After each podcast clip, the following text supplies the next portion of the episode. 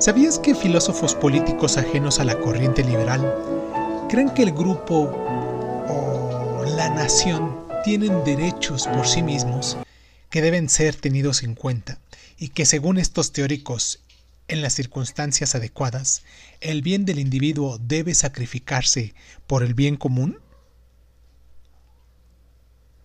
El liberalismo es una tradición de la filosofía política en la que se hace hincapié en el individualismo, la igualdad y mm, obviamente la libertad.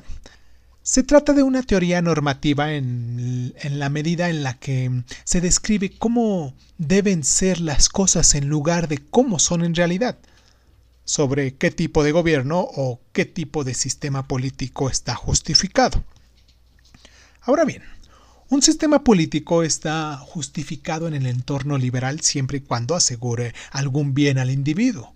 Los liberales defienden que los ciudadanos tienen deseos y necesidades que están por encima del sistema político y el fin de éste es proporcionar esos bienes al individuo. Otros de los requisitos es que todos los ciudadanos deben recibir el mismo trato ante los ojos del gobierno. Entonces hay desacuerdos importantes en el seno del liberalismo sobre si una igualdad política de este tipo es compatible con las inmensas diferencias adquisitivas. Algunos pensadores como John Locke y Robert Nozick mm, defendían que las personas tenían el derecho natural a la propiedad. En otras palabras, que el derecho de la propiedad existía antes de cualquier gobierno por lo tanto, llegaban a la conclusión de que sólo podían justificarse violaciones mínimas a esos derechos de propiedad prepolíticos. Otros pensadores, como el teórico John Rawls, esgrimía la idea de que la verdadera igualdad no puede lograrse cuando hay disparidades económicas tan notables.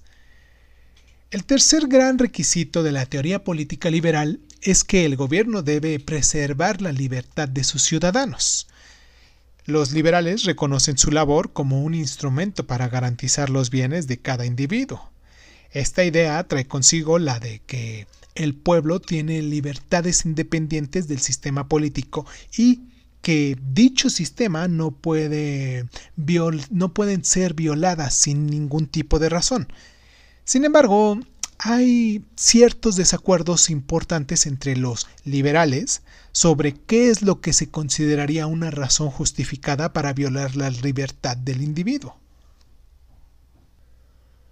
¿Sabías que la filosofía de la política liberal no es lo mismo que el liberalismo político de Estados Unidos y otros países y que todas las corrientes políticas norteamericanas de amplia difusión son liberales desde un punto de vista filosófico?